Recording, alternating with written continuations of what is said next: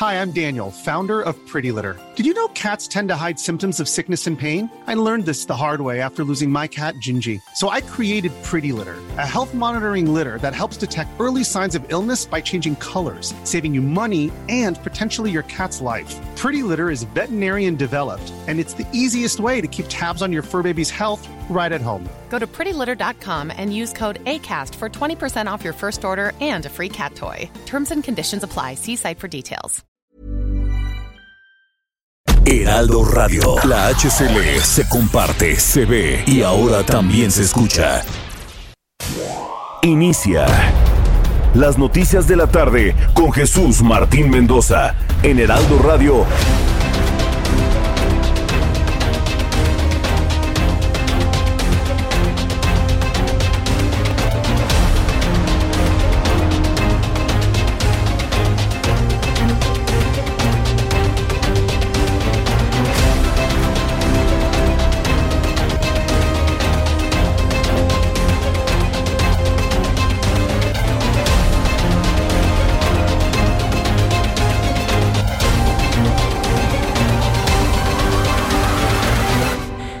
6 de la tarde en punto, hora del centro de la República Mexicana. Bienvenidos, me da mucho gusto saludarle a través de los micrófonos del Heraldo Radio en esta tarde del jueves 11 de marzo del año 2021. Yo soy Jesús Martín Mendoza, me da mucho gusto saludar a través de los micrófonos del Heraldo Radio.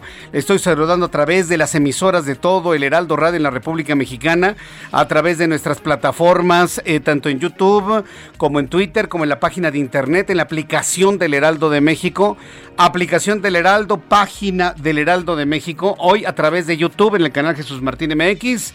Hoy le invito a que escuchen nada más las noticias a través de YouTube. No hay chat el día de hoy debido al mal uso de los chauros, chairos enviados del gobierno federal. Debo decirle, y lo hago como denuncia, que integrantes seguramente, es una especulación, pero es lo más seguro, del gobierno federal, cercanos al Movimiento de Regeneración Nacional, han tirado los chats en los cuales me intercambio eh, comentarios y opiniones con el público del Heraldo Radio.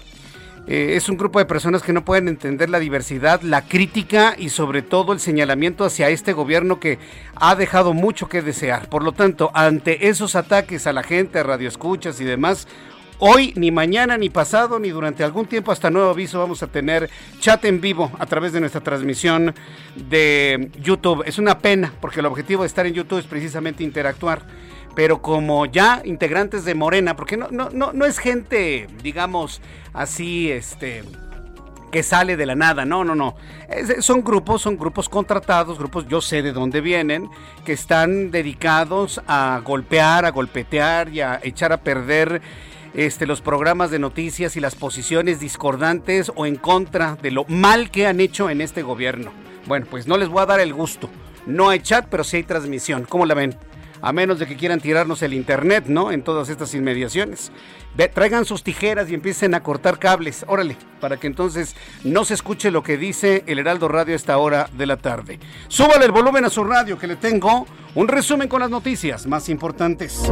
Le informó que un juez federal frenó la aplicación de la ley de la industria eléctrica tras el amparo presentado por una empresa fotovoltaica porque podría llegar a dañar la competencia y la libre concurrencia en el sector eléctrico, además de que puede producir daños inminentes e irreparables al medio ambiente.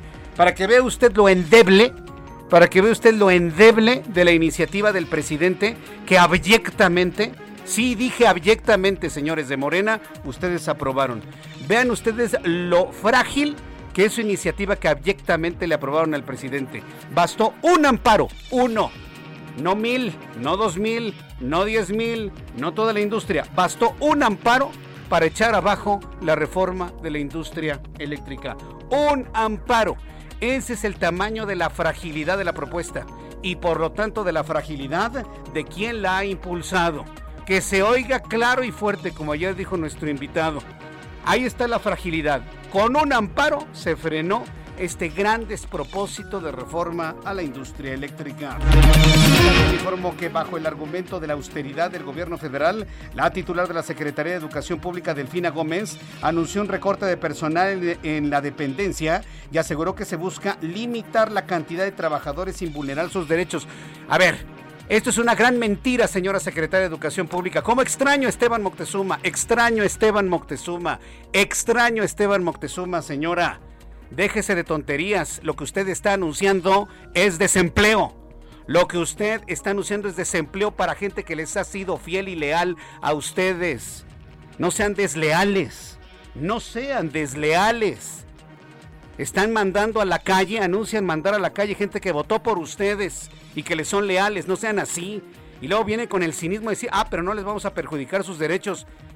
Perder el trabajo es violentar el principal derecho humano al trabajo. Entonces yo le transmito esta noticia, pero no tiene ni pies ni cabeza. Hoy exhortamos a la Secretaría de Educación Pública, como te extraño Esteban Moctezuma Barragán, a que no corra absolutamente a nadie o si no, acciones como estas evidentemente se van a tener que dirimir en las urnas el próximo 6 de junio.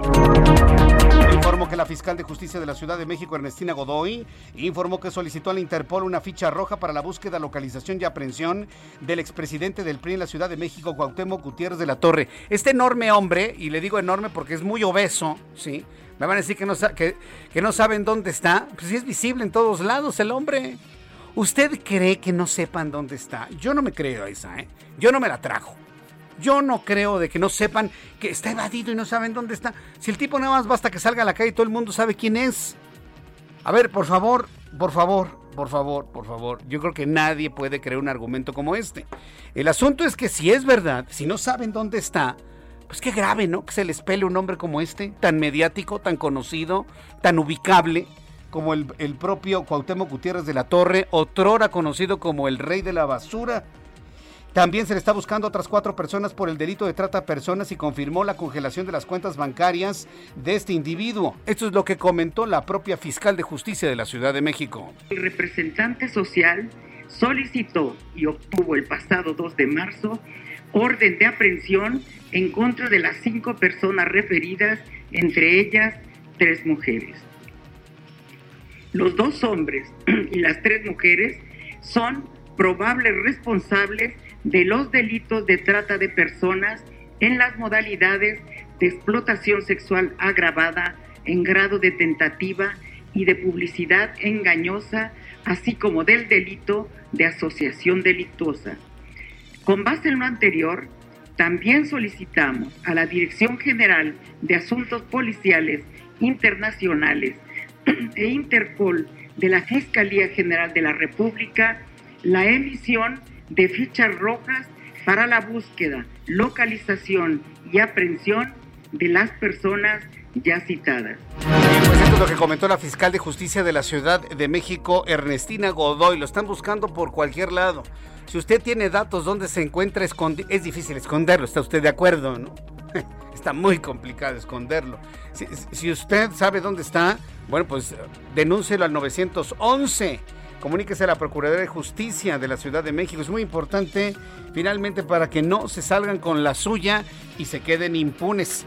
También le voy a informar que la Comisión de Puertos de, Puntos Constitucionales de la Cámara de Diputados aprobó reformar 29 artículos de la Constitución para el reconocimiento del matrimonio homosexual la autonomía reproductiva y la prohibición de actos de discriminación a las personas homosexuales.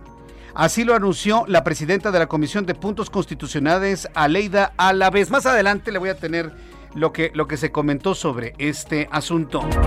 En otras noticias, en este resumen, el secretario de Relaciones Exteriores, Marcelo Ebrard, anunció que la madrugada de este jueves llegaron al país 3 millones de dosis de sustancia activa para vacunas unidosis contra el COVID-19 de Cancino, lo que se suma a 2 millones de dosis anteriores y estimó que a finales de marzo comenzará su aplicación. A ver, ojo, ¿eh? No son vacunas. Lo que llegó es la materia prima sí, sí me doy a entender, ¿verdad? Sí, y tengo que ser muy puntual en esto porque la gente lamentablemente más ignorante, de la cual fundamenta su voto Morena, le hacen creer a la gente, ya llegaron dos millones de vacunas, Jesús Martín. No, señor, no, no, no. Llegó apenas la materia prima. Todavía falta elaborarlas, envasarlas, revisarlas, distribuirlas y aplicarlas. Falta mucho todavía. Entonces sí, es mi obligación el tener que decirle las cosas finalmente como son. En otras noticias, ah, bueno, vamos a escuchar lo que dijo Marcelo Ebrard ahora a propósito de la llegada de esta materia prima apenas para fabricar vacuna. En la madrugada llegaron a México 3 millones de dosis, con lo que habíamos recibido 2 millones antes, ya tenemos 5 millones de dosis de Cancino en México, entregadas a Cofepris, envasadas, verificadas con todo el proceso biológico, un millón. Se tiene que hacer un proceso de supervisión por parte del CAYAC, es un laboratorio mexicano de referencia que depende de COFEPRIS. Y antes que termine este mes, de acuerdo al informe que tenemos de COFEPRIS por un lado y por otro de la empresa de Cancino, tendremos la posibilidad de aplicar esa vacuna unidosis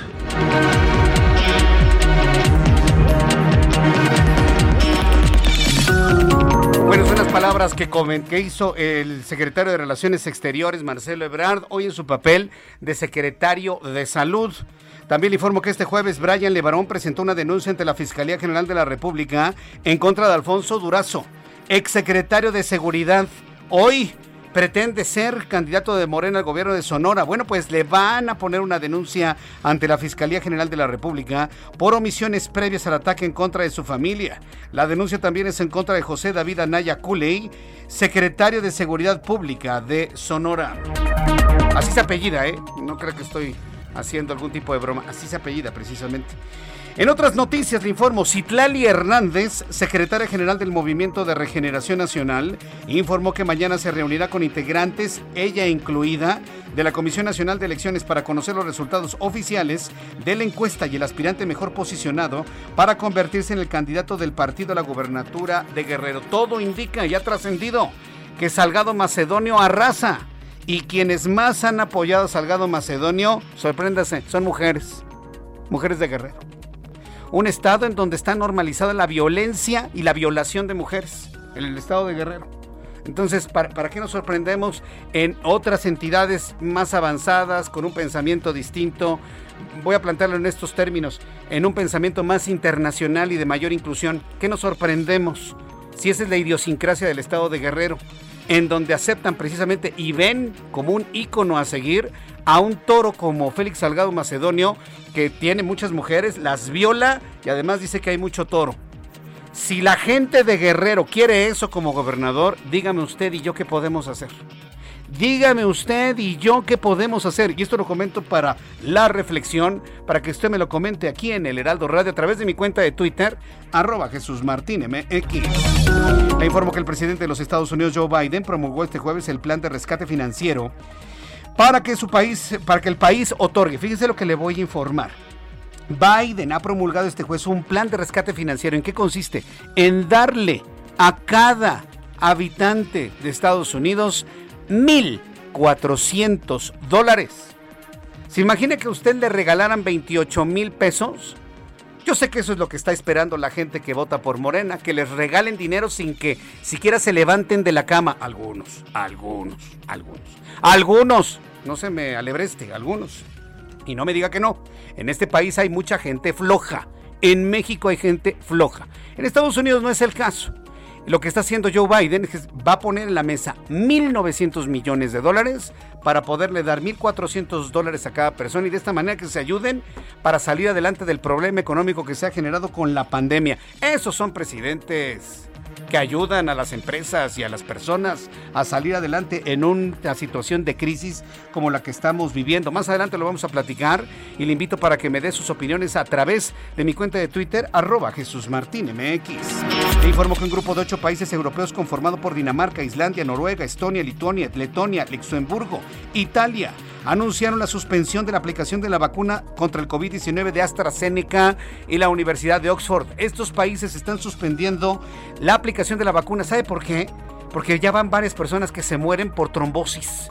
Les ponen la vacuna y al cabo de unas horas mueren porque tienen un coágulo en el cerebro, en el corazón, en los pulmones o en cualquier parte. Están tratando de determinar si la vacuna está generando una predisposición a la trombosis, es decir, a la conformación de coágulos en el sistema circulatorio de las personas que están recibiendo la vacuna.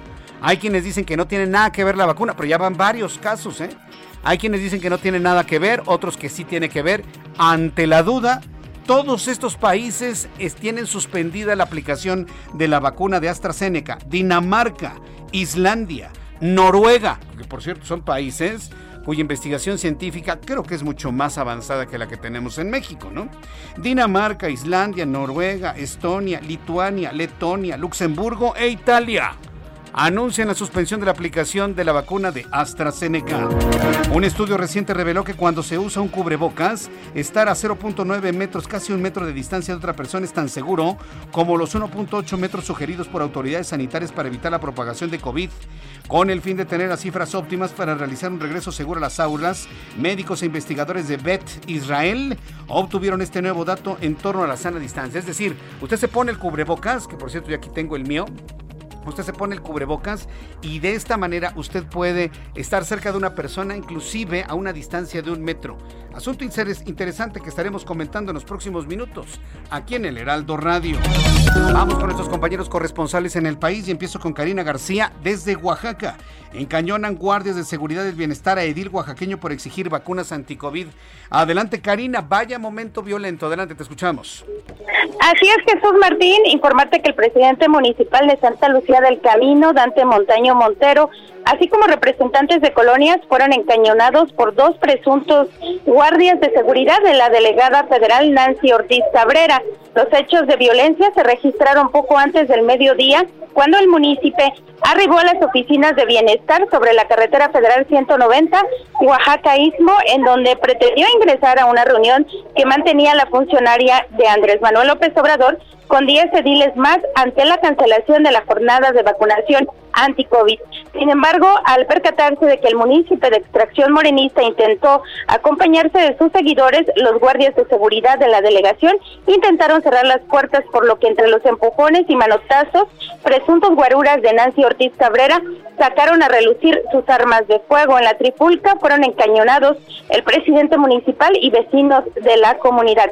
Comentarte también que pues estos vecinos de Santa Lucía del Camino mantenían un bloqueo desde hace más de 20 horas en eh, pues cruceros importantes que conducen a la capital oaxaqueña. Sin embargo, tras la promesa de que la vacunación anti-COVID reiniciará mañana, pues fueron levantados estos bloqueos. Eh, comentarte finalmente también que a Oaxaca arribaron más de 21 mil vacunas este día para iniciar con este proceso de vacunación en 11 municipios en donde fueron cancelados. Ese reporte que te tengo.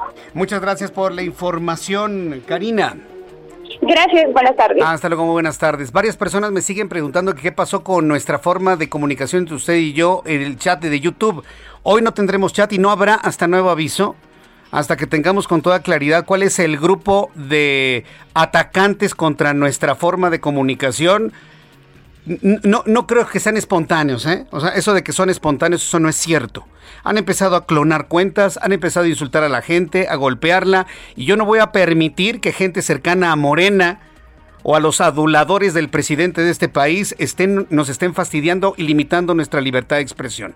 Vamos a cerrar nuestro chat hasta nuevo aviso, hasta que yo tenga la certeza de que la señora que está allá en la colonia del Valle o el señor que está en el centro respeten nuestra forma de comunicación, y así lo digo, y se los exijo, respeten mi canal de YouTube, respétenlo. Respeten la libertad de expresión. Y se los digo así claramente. Y esas dos personas, ese hombre y esa mujer, saben perfectamente bien que me estoy dirigiendo a ellos. Les exijo que respeten mi canal de comunicación, el de Jesús Martín Mendoza. Y respeten a la gente que no piensa como ustedes y que no andan de barberos como ustedes. Como un elemento fundamental. Se los digo claro, abierto y en su cara. ¿eh? Entonces, respeten a la gente.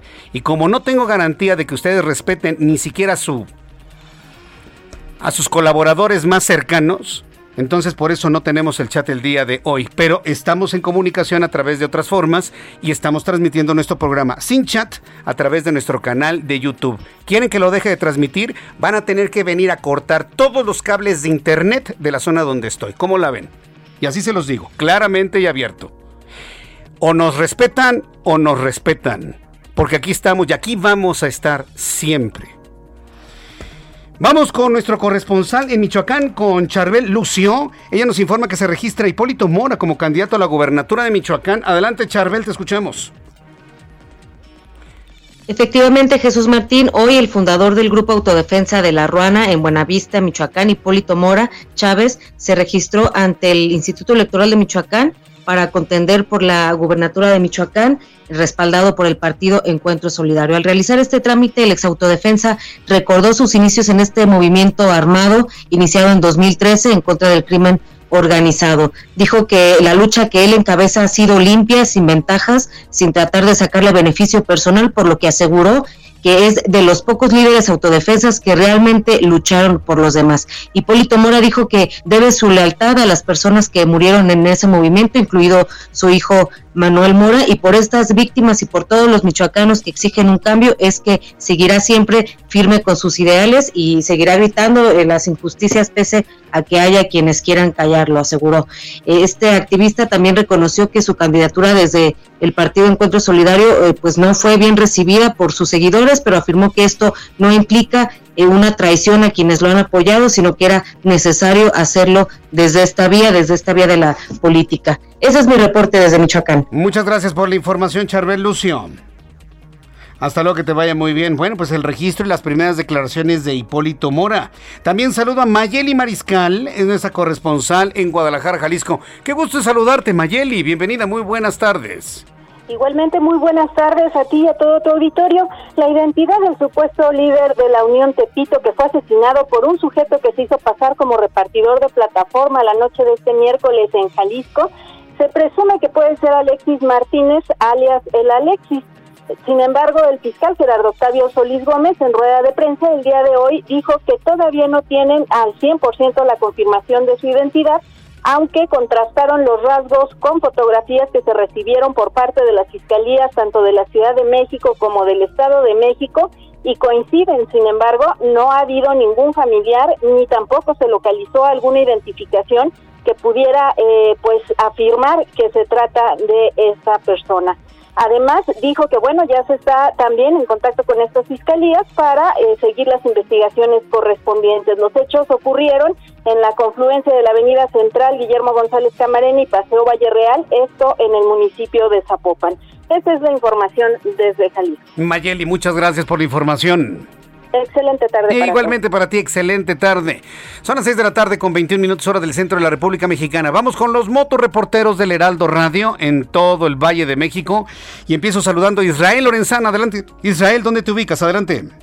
Jesús Martín, muchísimas gracias. Nuestros amigos automovilistas nos pueden ubicar en estos momentos exactamente sobre la avenida Revolución al cruce con Benjamín Franklin. Aquí está parada la motocicleta de El Heraldo Radio Jesús Martín. Pues tenemos información para quien viene a través de la zona del circuito interior en su tramo Melchoro Campo, desde la zona de San Cosme, para encontrar la circulación aceptable. Hay que recordar que comienzan las operaciones de este carril en contraflujo, así que hay que manejar con mucho cuidado. Aunque tenemos elementos de la Secretaría de Seguridad Ciudadana, los cuales están muy atentos de esta operación, aún así recomendamos a nuestros amigos manejar con mucho cuidado este carril reversible que corre precisamente de Marina Nacional hacia la zona de la raza. El sentido opuesto, Jesús Martín, ya lo hemos encontrado con muchos problemas, por ello recomendamos como una buena alternativa utilizar en estos momentos el eje 3 Norte con sus diferentes nombres a partir de Mariana Escobedo y con dirección hacia la calzada Vallejo, sin duda alguna es una buena alternativa para nuestros amigos que van hacia la zona de la raza o hacia el perímetro de la alcaldía Gustavo Amadero. Jesús Martín, la información que te tengo. Muchas gracias por la información, Israel Lorenzana. Hasta luego. Gerardo Galicia, qué gusto saludarte, bienvenido, muy buenas tardes. El gusto es nuestro, Jesús Martín. Excelente tarde y tenemos información del Paseo de la Reforma. Ha mejorado la circulación toda vez que termina una manifestación a las afueras del Senado de la República. Eran cerca de 400 personas de nómina 8. Son trabajadores del gobierno capitalino Jesús Martín de distintas alcaldías. Llegaron hasta este punto para hacer un mitin y exigir su basificación. Por este motivo teníamos cierres en centrales y laterales, pero ya en estos momentos ha terminado el evento. Ya comenzaron a retirarse. Eh, únicamente hay que manejar con precaución si transitan en la zona de reforma cerca de insurgentes por el cruce constante de personas que ya se retiran del Senado de la República, pero en general eh, la vialidad es bastante rápida, es una buena opción para poder transitar todavía entre Bucareli y las inmediaciones del circuito bicentenario. Por lo pronto, Jesús Martín, el reporte. Muchas gracias por la información, Gerardo Galicia. Hasta luego. Daniel Magaña, qué gusto saludarte, bienvenido, Daniel.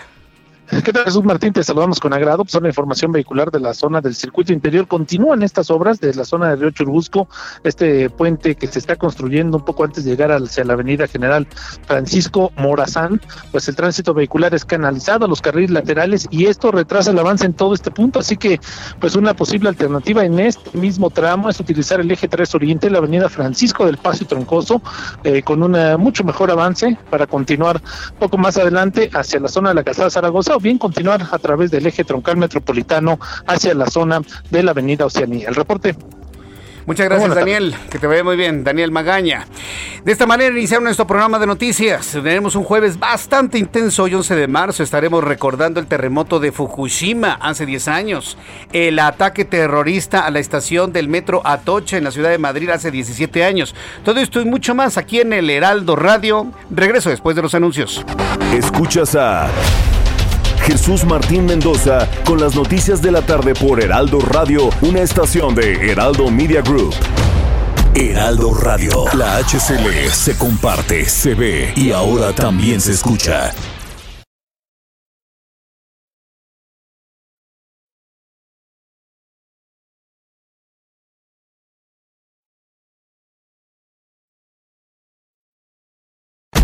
Radio. La HCL se comparte, se ve y ahora también se escucha. Escucha las noticias de la tarde con Jesús Martín Mendoza. Regresamos. ¿Cómo están amigos del Heraldo Radio? Qué gusto que nos acompañen aquí en las noticias de la tarde con Jesús Martín Mendoza. Y más gusto me da platicar con Dina Marín del marco de la cara. ¿Saben ustedes qué es? Los ojos, las cejas, el cabello. Exactamente la melena esa melena de león, mi querida Dina, ¿cómo le hacemos para conservarla? ¿Cómo se sienten? Yo encantada. Hoy les voy a decir esta manera que es rapidísima. En un mes máximo van a recuperar esa cabellera que tanto hombres como mujeres, por estrés, por ansiedad, porque el agua tiene mucho sarro o por manera genética, las mujeres nos procesamos también mucho el cabello. Bueno, hoy se resuelve el problema sencillito. Anoten el teléfono 800 230 1000 o hay que poner en práctica la memoria. 800-230-1000. Está muy fácil. Este tratamiento capilar que yo estuve observando las famosas, que ya sabes que muchas veces usaron en algún momento extensiones o a los futbolistas, bueno, pues había un común denominador que usaban este tratamiento capilar que te garantiza 1700 cabellos mm. al usarlo en un solo tratamiento, o sea, en un mes tú vas a recuperar de manera muy sencilla, porque lo que hace es limpiar el folículo piloso, el orificio, desobstruirlo, porque el 76% de las personas que sufren alopecia mantienen las raíces vivas. Entonces detiene la caída de cabello y además promueve el crecimiento de cabello fuerte y sano que ya no se va a caer. Pero ¿qué ganamos si marcamos en este momento? Ah, porque les traje regalo. Oye, es gratis. Solo pagan el envío. Absolutamente de regalo que esa palabra nos encanta y nada más pagas el envío para que lo lleven hasta tu domicilio. Se siente bien bonito recibir algo de regalo. Claro que sí. Pues nos apuntamos, mis amigas y tu servidora. 800 mil amigos. Muchas gracias, Dina. Regresamos contigo, Jesús Martín Mendoza.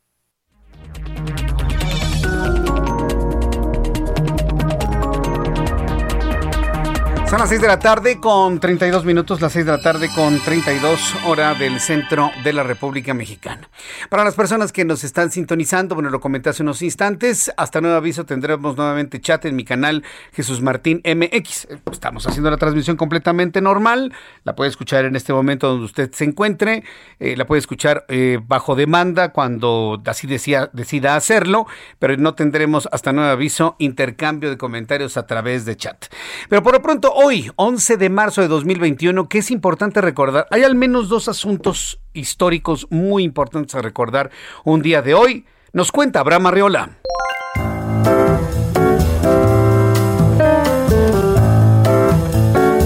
Amigos, bienvenidos. Esto es jueves, pero también es un día como hoy en la historia. 11, 11 de marzo. 1854. Ignacio Comonfort, Juan N. Álvarez y Florencio Villarreal se adhieren al Plan de Ayutla, que fue proclamado el primero de marzo, pues este 11 de marzo es justamente cuando Ignacio Comonfort en Acapulco se adhiere a dicho plan y lo reforma. En 1867 salen del territorio nacional las últimas tropas francesas que apoyaban a Maximiliano de Habsburgo. En 1915, tropas convencionistas encabezadas por el general Emiliano Zapata entran en la Ciudad de México. Y en el año 2011 se instaura el Premio Rosalío Castellanos a la trayectoria cultural de la mujer. Amigos, esto fue un día como hoy en la historia. Muchas gracias. Y un poco más adelante vamos a recordar que un día como hoy, 11 de marzo, pero del año 2011, 110311, ocurrió uno de los terremotos más impactantes en zonas habitadas en el planeta. Hemos vivido dos grandes terremotos, el de Chile que fue de 9.1 grados en la escala de Richter y el de hace precisamente 10 años, aquel 11 de marzo de 2011 en Fukushima, frente a las costas de Fukushima, en Japón. 9 grados en la escala de Richter y lo que significó, pues, eh, primero, fue la primera vez que se pudo documentar a través de video, eso es lo importante de aquel terremoto, o bueno, maremoto que se convirtió en terremoto, eh, por primera vez se pudo documentar con toda precisión un, eh, un tsunami, un tsunami. Hay evidentemente algunos videos, pero muy pocos, de lo que ocurrió en Banda H, aquel 26 de diciembre del año 2000, um, ayúdeme, 2004, ¿no? 2003, 2004 este, en, en Indonesia. Ahorita le, reviso el año, pero fue un 26 de diciembre. Eh, en Indonesia, el, el, gran terremoto de Banda. Evidentemente la tecnología no había avanzado. 2004, ¿verdad? Sí, 26 de diciembre de 2004, cuando fue el terremoto de Banda en Indonesia. Murieron ahí 350 mil personas, pocos videos porque la tecnología no lo permitía. En 2011 ya había más teléfonos celulares, ya había más cámaras de video y son incontables los videos que muestran cómo el mar se engüía la ciudad de Fukushima cómo destruía casas, destruía caminos, campos de cultivo, todo, y cómo el agua iba arrasando, y bueno, hacía los autos y las casas como si fueran de papel. Eso estamos recordando un día como hoy, hace una década, ¿puede usted creerlo? Y también aquel ataque terrorista en varias estaciones del metro en la ciudad de Madrid, donde el mayor drama se vivió en la estación de Atocha, al menos cinco detonaciones, de, un grupo yihadista que finalmente se, atribuyeron el ataque en Madrid. Eso sucedió hace 17 años, imagínense. Entonces fue en 2004, precisamente. Entonces, todo lo que hemos recordado en este, en este tiempo, el día de hoy, es muy importante en cuanto a eh, fenómenos de la naturaleza y también acciones de la humanidad en contra de los otros. Bueno, interesante sin duda las efemérides para el día de hoy. Vamos a revisar las condiciones meteorológicas para las próximas horas. Oye, qué calor, ¿eh? Pero aparte el, el sol está raro. Hoy me tocó en la mañana estar temprano haciendo algunas cosas y el sol brillaba con una intensidad que verdaderamente nos pide la utilización de lentes oscuros. Si usted tiene lentes oscuros, úselos. Si usted tiene cremas bloqueadoras solares, úselas. Yo le recomiendo que utilice cremas con protección, con factor de protección solar, es lo, que significa FPS en las cremas, al menos del número 50 no vale la pena que gaste el doble por comprarse una de 70, debo decirle, ¿eh? porque el porcentaje de protección adicional no es del doble, es apenas un pequeño porcentaje. Entonces, con que usted se compre una crema con factor de protección solar número 50, es más que suficiente para protegerse en las horas de sol más intensos si usted se encuentra en la calle. Entonces, lentes oscuros, protector solar, utilice sombrero, ¿sí? A los que no les gusten las gorritas, a mí no me gustan las gorras, y, menos cuando se las ponen hacia atrás, esa es una cosa personal, no me gustan. Utilice un sombrero. Tampoco le voy a decir cómprese un Panamá, porque también se ven bien sangrones esos sombreritos Panamá, ¿no? Con su tirita negra y se, se sienten acá como millonarios y no lo son, ¿no? Entonces, no, tampoco, tampoco, algo normal.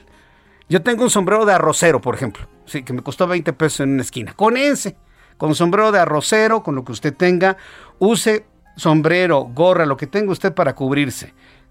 Crema de factor de protección solar del 50. Utilice lentes de preferencia que sean polarizados y que tengan un factor de protección solar también. La luminosidad está muy intensa. Hoy, hoy, noté la luminosidad muy extraña en la Ciudad de México y seguramente muchas personas me van a compartir esa percepción mucho calor el día de hoy y todo sucede debido a los fenómenos atmosféricos que tenemos actualmente sobre nosotros. El Servicio Meteorológico Nacional, que depende de la Comisión Nacional del Agua, informa sobre las condiciones para las próximas horas. Informa de la llegada de un nuevo frente frío, una corriente en chorro polar, una vaguada polar, una línea seca y un sistema de altas presiones. Temperaturas hasta de 45 grados. en algunas ciudades del país.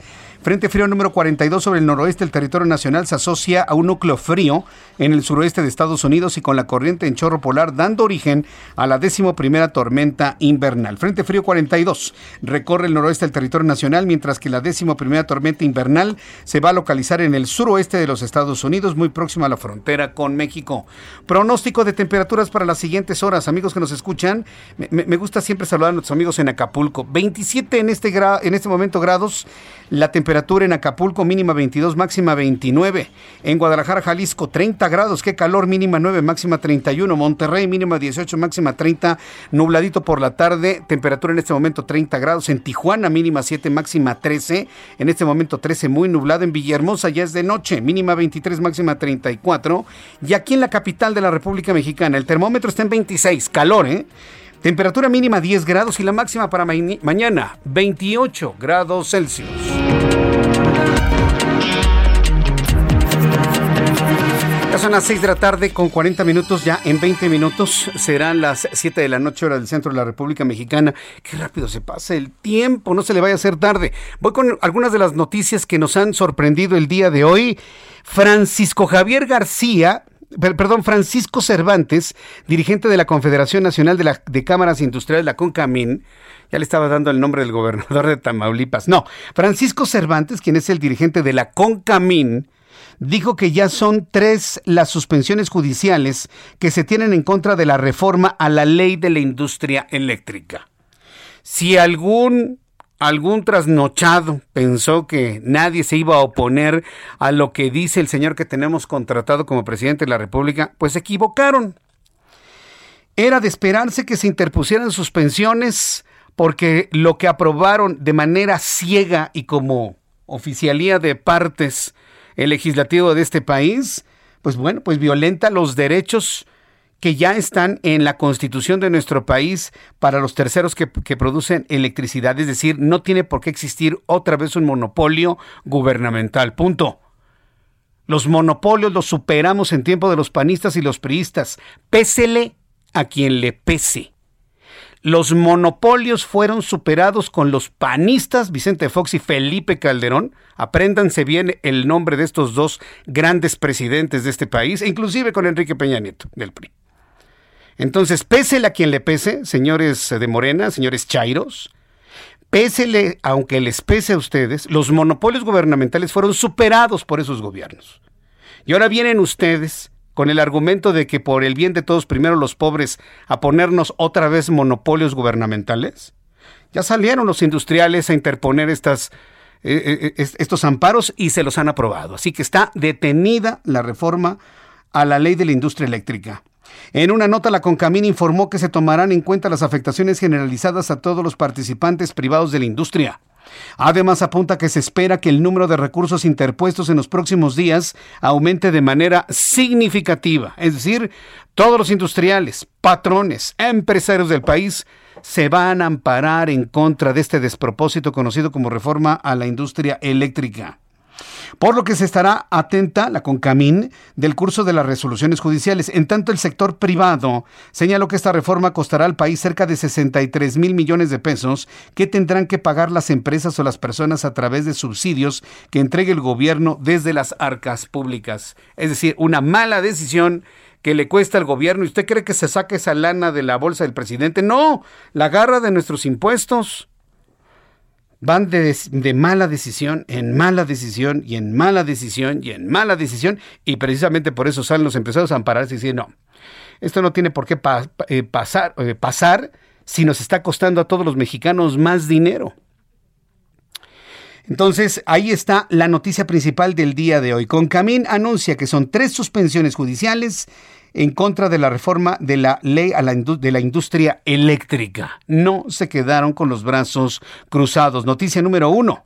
Una más, luego de que circularan en redes sociales fotografías del impresentable Hugo López Gatel, sí, impresentable dije, paseando por las calles de la colonia Condesa sin cubrebocas, el diputado del Movimiento de Regeneración Nacional y presidente de la Comisión de Cultura y Cinematografía, Sergio Mayer, afirmó que propondrá ante la Cámara de Diputados una comparecencia de este señor. Se llama, se apellida López Gatel por el mal manejo de la pandemia de COVID-19.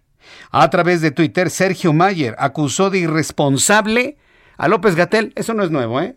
Usted y yo sabemos que es un irresponsable desde hace un año. Y muchos lo dijeron. Cuando se conoció que Felipe Calderón, mire, le tronó los dedos y le dijo, tú vete de aquí, no toques nada de la pandemia de influenza. En 2009, López Gatel estaba en la Secretaría de Salud y Felipe Calderón, mire, le tronó dos veces los dedos, te me vas para afuera. Y como López Obrador es el protector de los débiles y desamparados, pues lo tenemos ahí. Haciendo lo que usted y yo ya vimos que hizo, finalmente. Hoy hasta sus propios correligionarios de su propio partido político están tan enojados que lo quieren llamar a comparecer y sobre todo al exhibirse. Porque usted cree que no se da cuenta. ¿Usted cree que lo cacharon y, y le tomaron su foto? No, hombre, por favor. Quien quiere pasar desapercibido y quiere ser, discreto, no lo encuentran por ningún lado. Se exhibe aparte. Se exhibe caminando sin cubrebocas como diciendo, miren, no lo uso. ¿Y qué? Y eso es lo que a mí el personal más me molesta de este sujeto.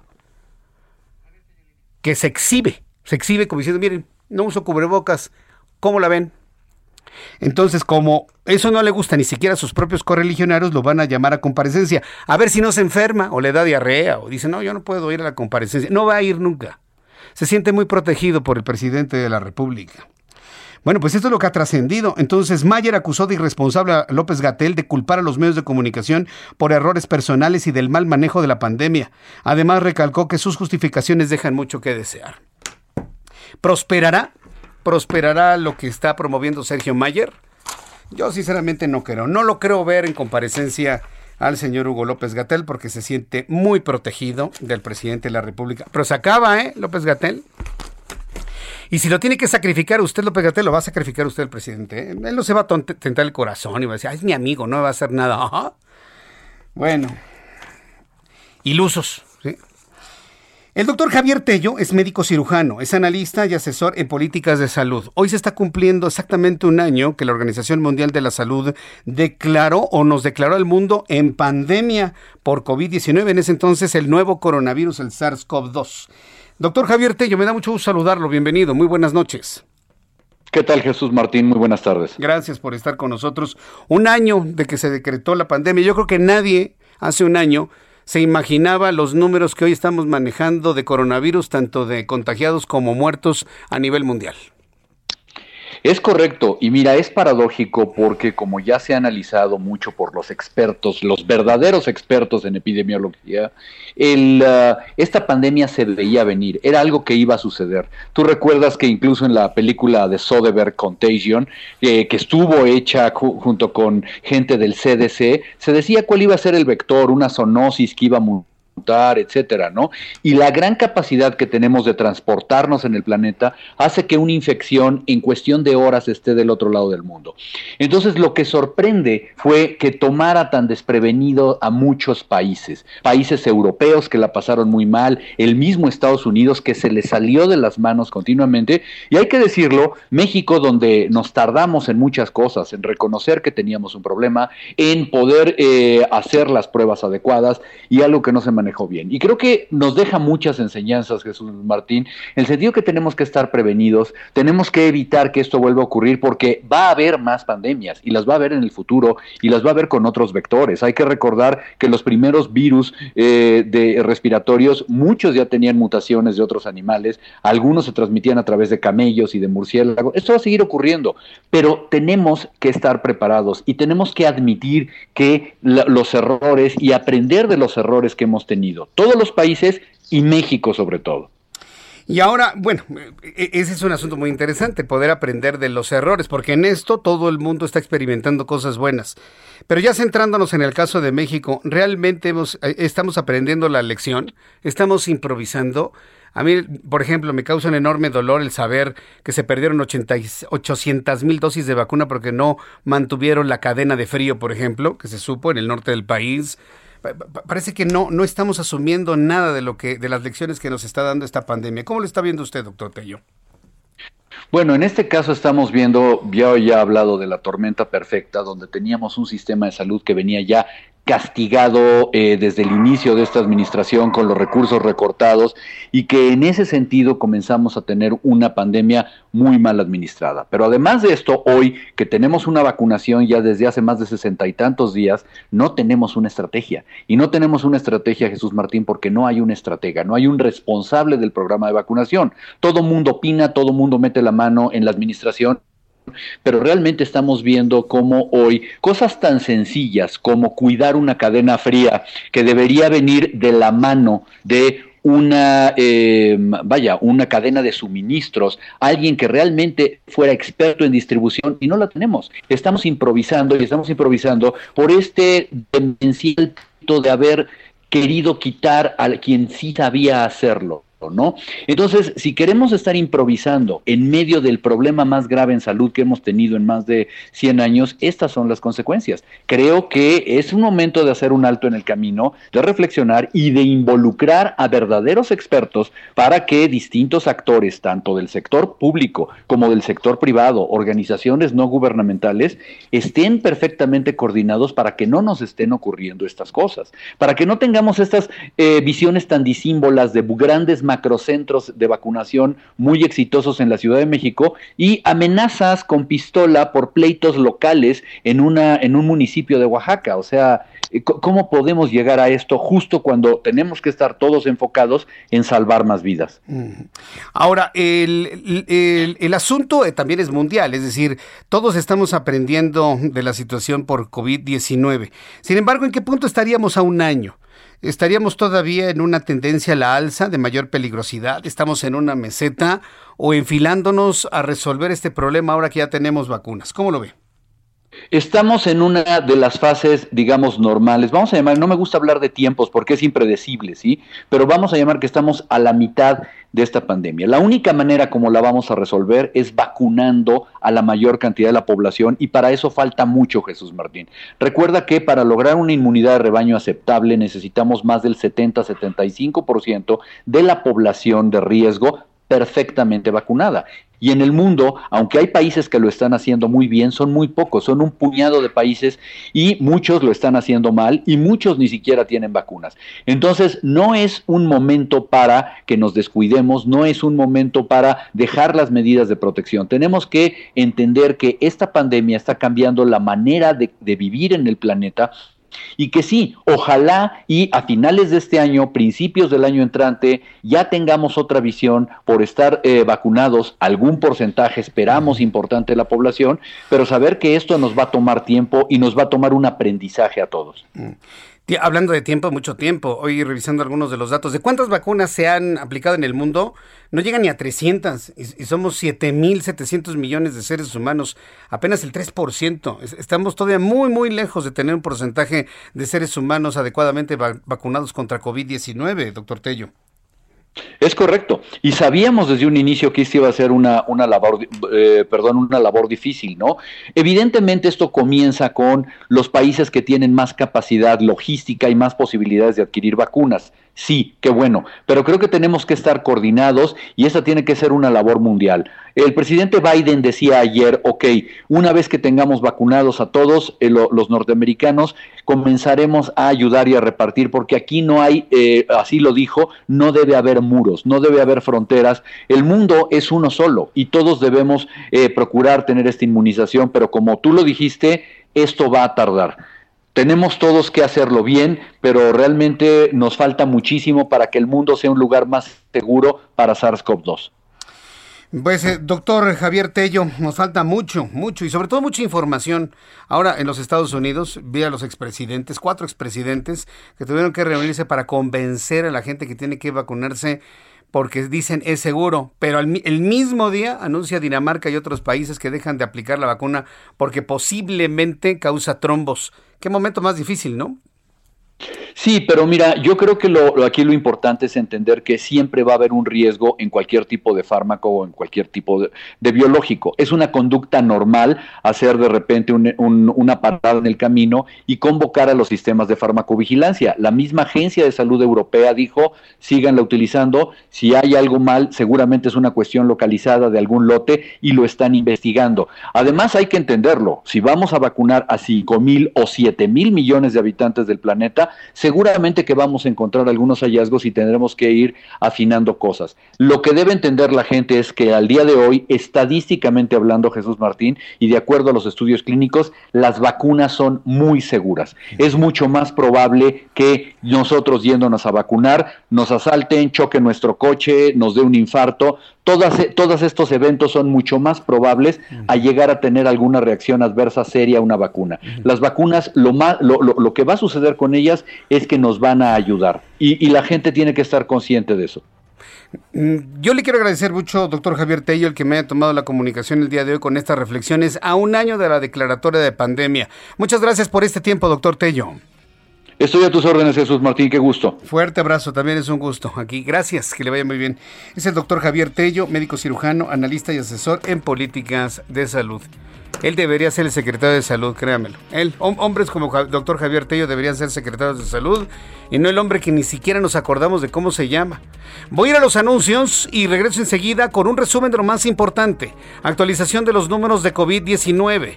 Le tengo información con nuestros compañeros reporteros urbanos, más entrevistas, mucho más aquí en el Heraldo Radio. Le invito para que entre a mi cuenta de Twitter, arroba Jesús Martín MX, y escuche este programa a través de YouTube en el canal Jesús Martín MX.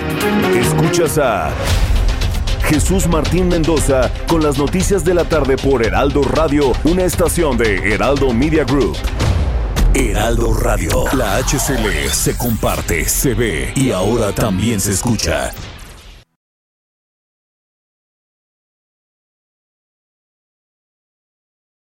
Heraldo Radio, la HCL se comparte, se ve y ahora también se escucha. Escucha las noticias de la tarde con Jesús Martín Mendoza. Regresamos.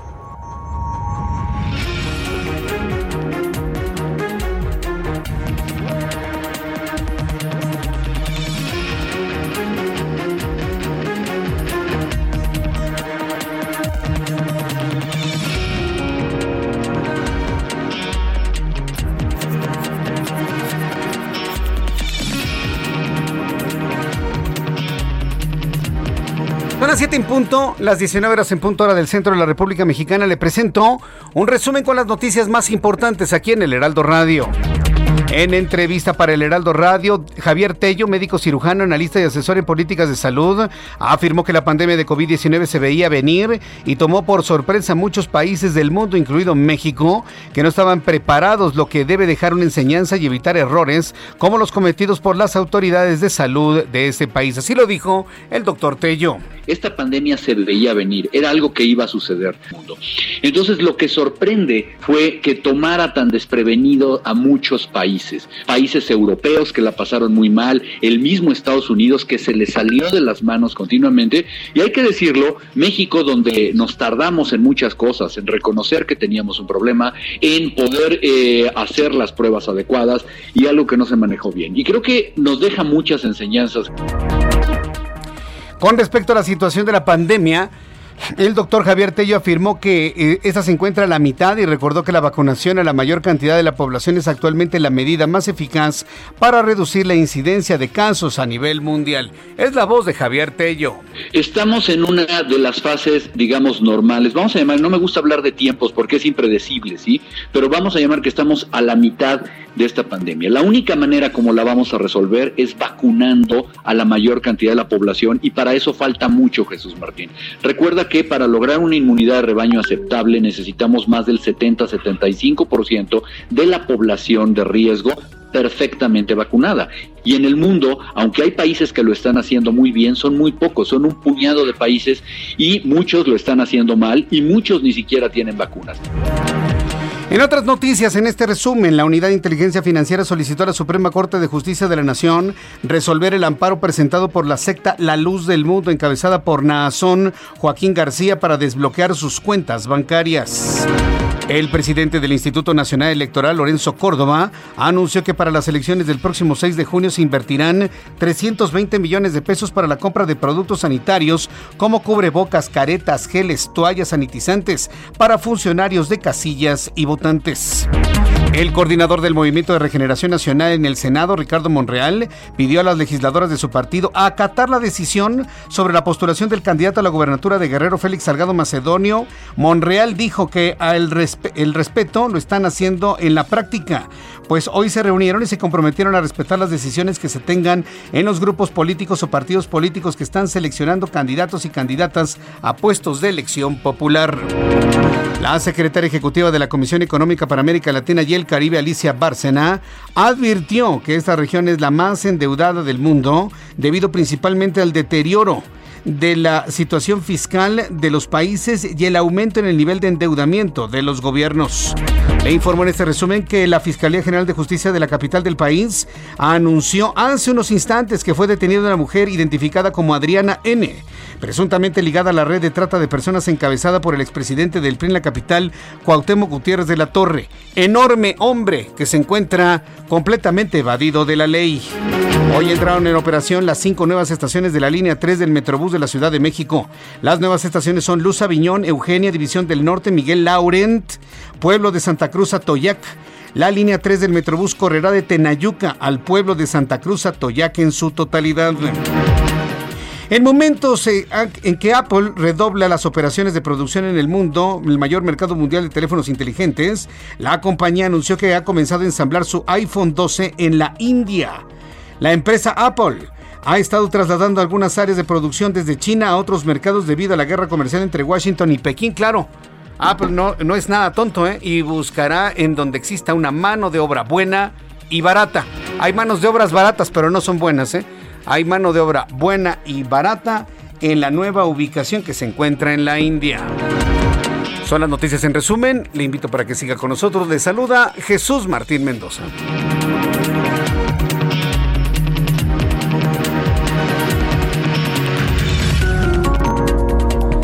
Ya son las 7 con 6, las 19 horas con 6 minutos hora del centro de la República Mexicana.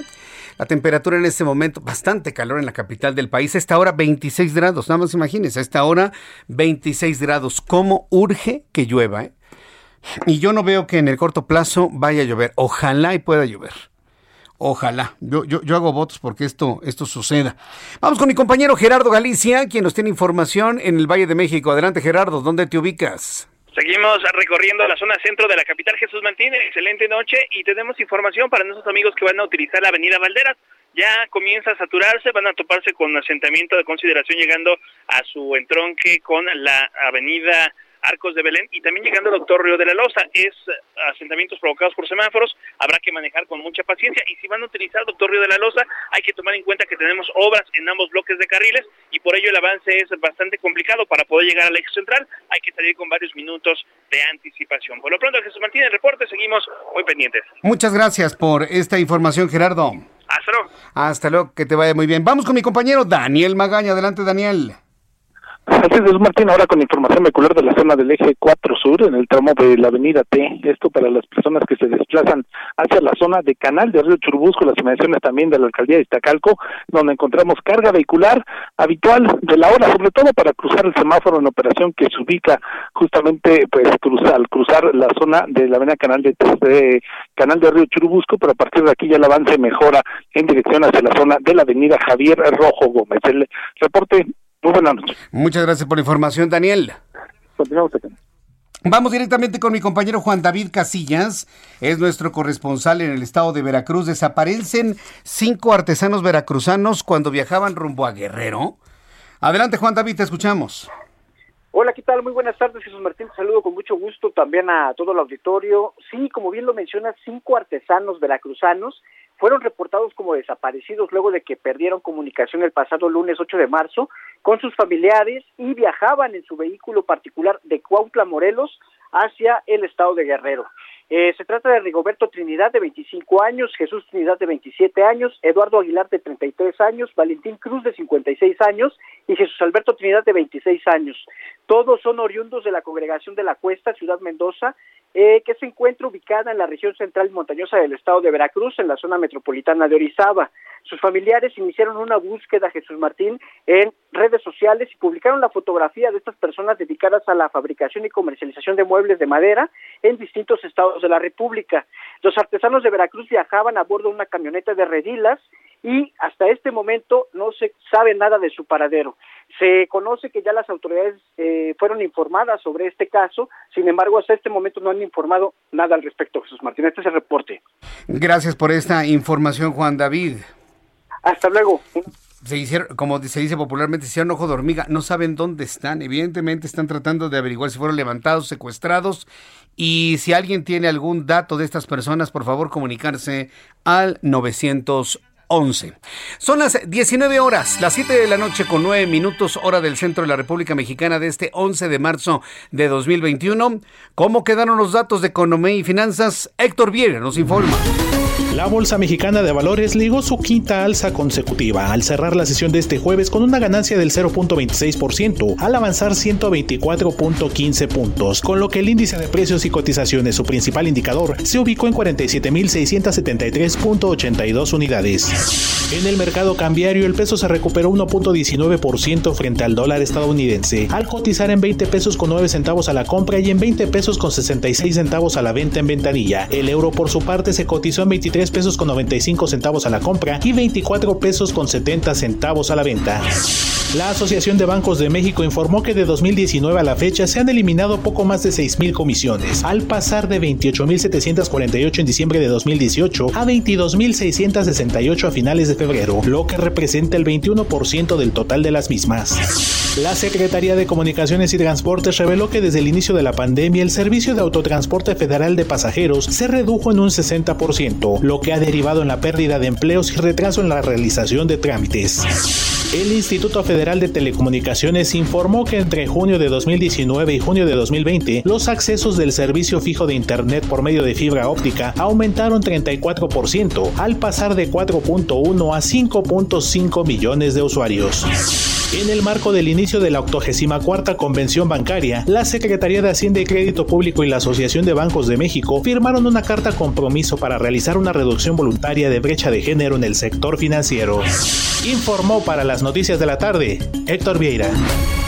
Muchas gracias, Héctor, por todos los datos económico-financieros del día de hoy. Quiero informarle que el secretario de Relaciones Exteriores, Marcelo Ebrard, anunció que ya se iniciaron las negociaciones con farmacéuticas y gobiernos para traer a México ensayos de fase 3 de vacunas contra COVID-19 en menores de edad. Se comprometió a compartir los avances sobre esto, es decir, hacer las experimentaciones en México y con ello, pues nosotros tener algún derecho alguna, alguna dosis, alguna cantidad de vacuna. Es el secretario de Salud, Marcelo Ebrard. Recibimos instrucciones, así como se hizo con toda anticipación en agosto, de hacer negociaciones para traer a México una fase 3 o varias de vacunas para menores de edad. Por lo que ya iniciamos esas negociaciones y en cuanto tengamos resultados, pues aquí los vamos a conocer. Pero México va a ser uno de los países participantes previendo lo que tiene que ocurrir, que es que la vacunación vaya bajando hacia los menores de edad.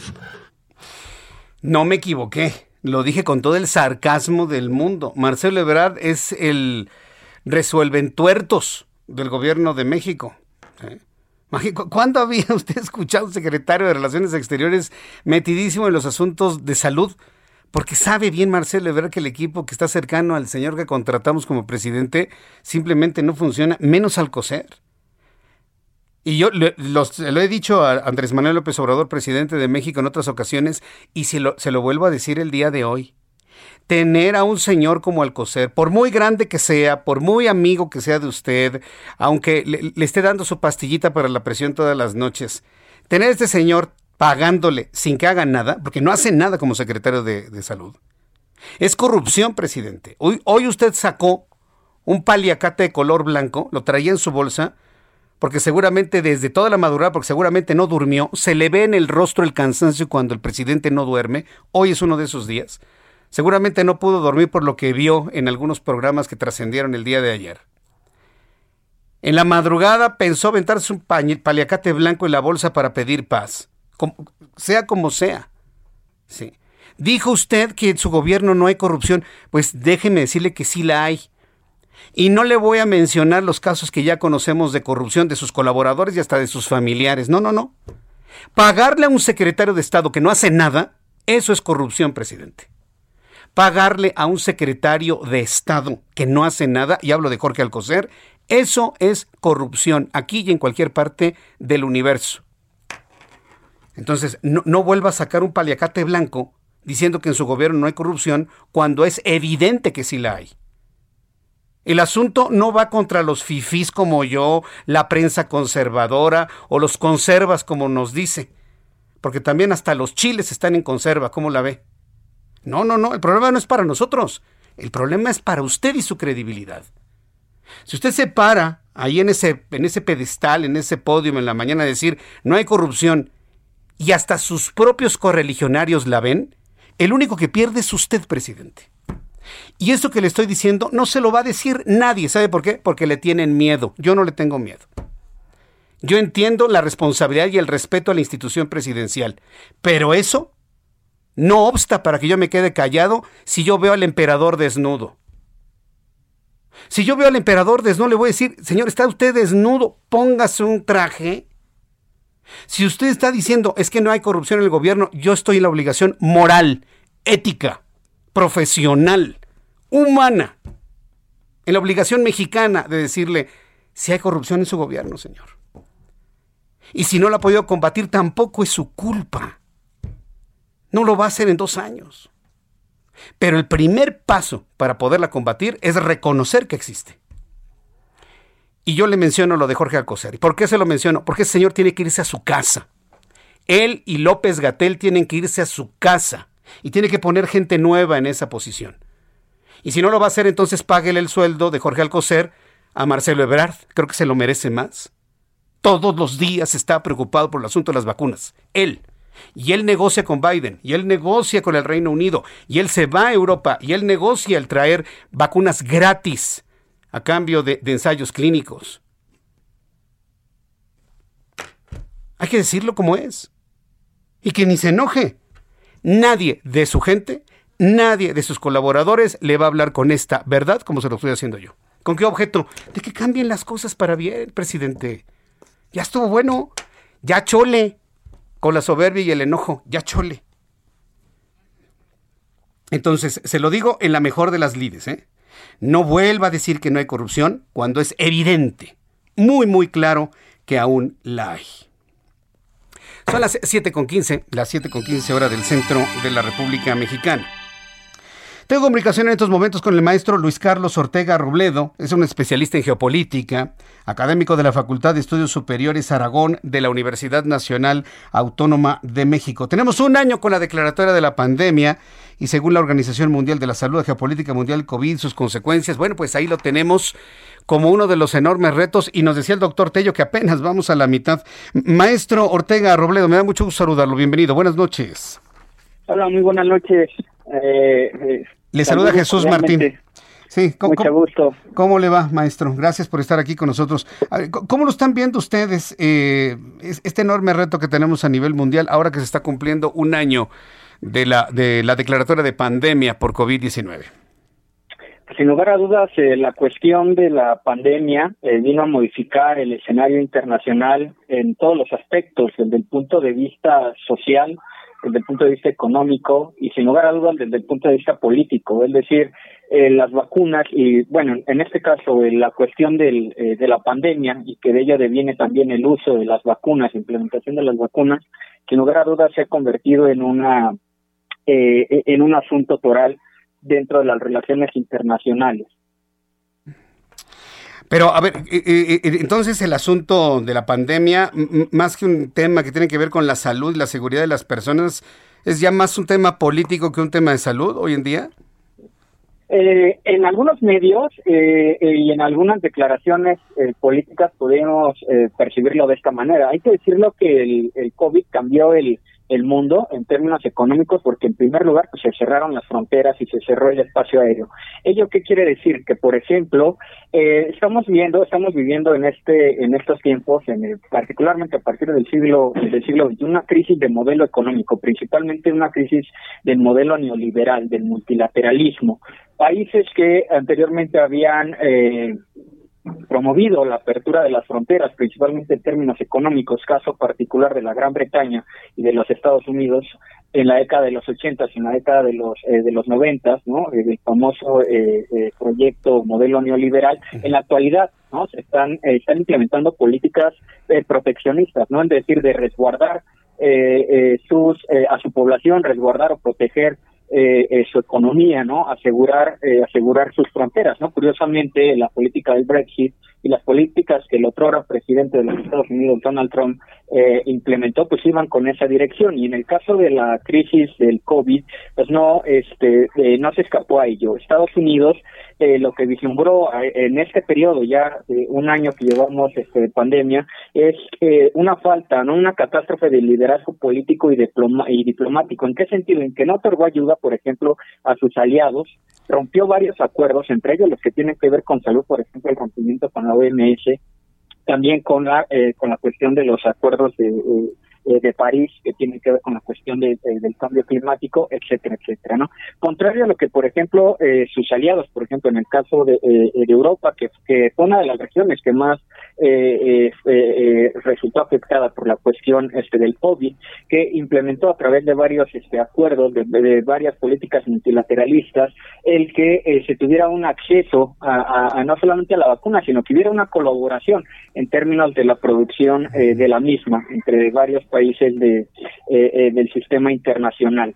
Por otra parte, por ejemplo, podemos ver el caso de, eh, de China y el caso de, eh, de, Rusia, que contrario a lo que estaban haciendo los Estados Unidos, China, por ejemplo, no sede o lugar del epicentro eh, de la pandemia, muy prontamente no solo, no, no solo aceleró el, el combate al, al, eh, al, virus al interior de su, eh, de su estado, sino que en términos de su política exterior eh, desarrolló una práctica no de colaboración, una práctica más allá que más allá de multilateral, es decir, fue de corte bilateral, no, en el sentido de que mandó este, epidemiólogos, eh, material sanitario y actualmente pues vemos a estas empresas de Sinovac, por ejemplo, no, eh, mandando eh, eh, exportando una cantidad considerable de, eh, de, vacunas, ¿no? A varias partes del mundo, ¿no? Que van desde el sudeste asiático, que pasan por eh, por África, por ejemplo, Senegal, y que llegan hasta Latinoamérica, ¿no? El caso específico es el, el, de Brasil, donde tienen una planta,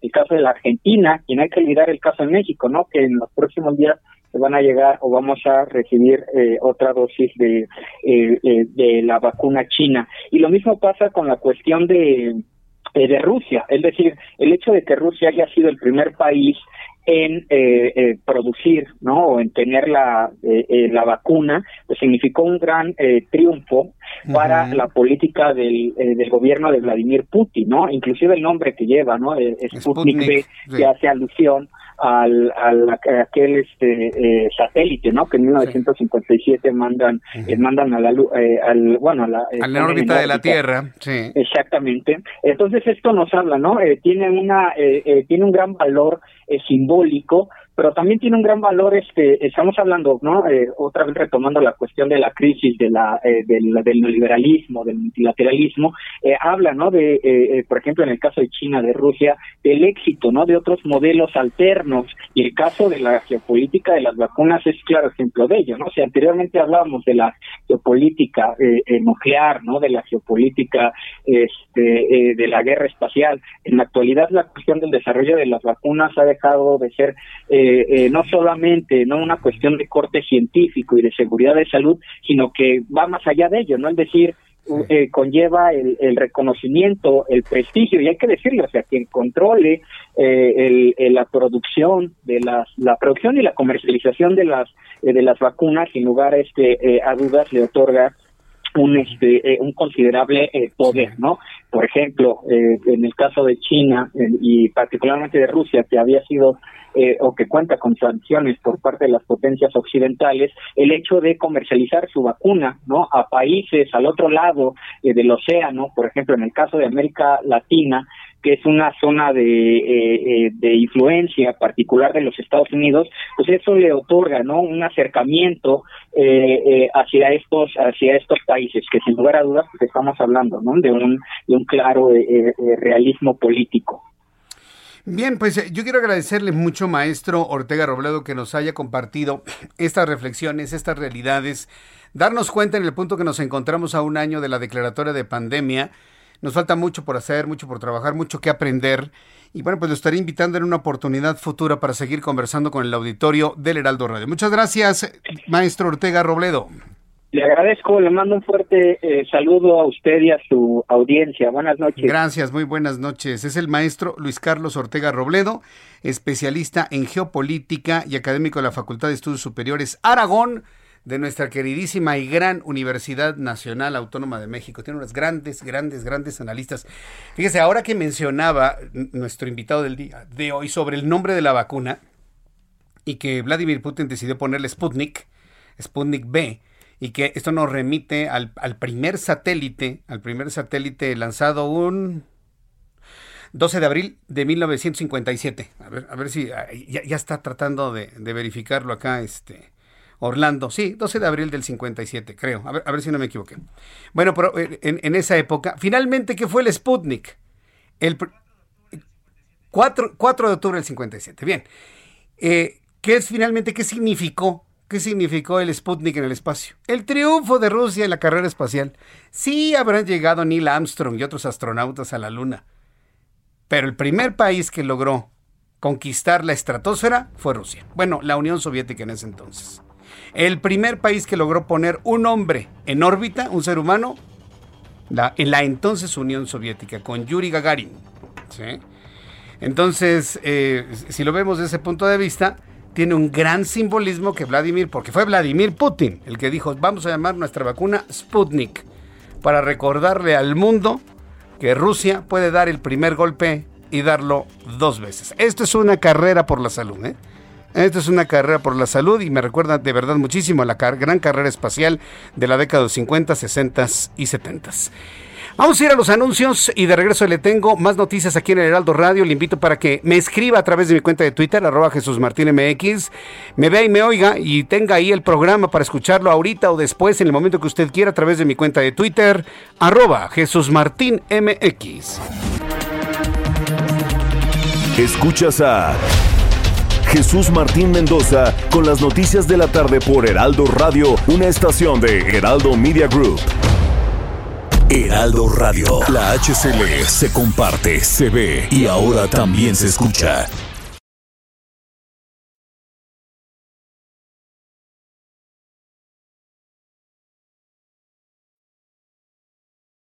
Heraldo Radio, la HCL se comparte, se ve y ahora también se escucha.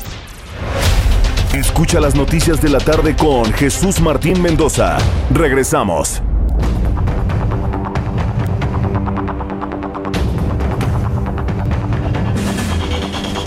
Son las siete y media, las 19 eh, horas con 30 minutos, hora del centro de la República Mexicana. Gracias a todos nuestros amigos que se están uniendo a mi plataforma de Twitter, arroba Jesús Martín MX. Cada vez más personas se están uniendo a nuestra plataforma en donde comentamos, platicamos. Glitter, Glitter, se unió Glitter. Bueno, gracias Glitter. Eh, Gerardo, Gerardo-JST, también muchísimas gracias. Claudia Iday Díaz, dice que ama la vida. Jair, el Mago 77, Alma Díaz.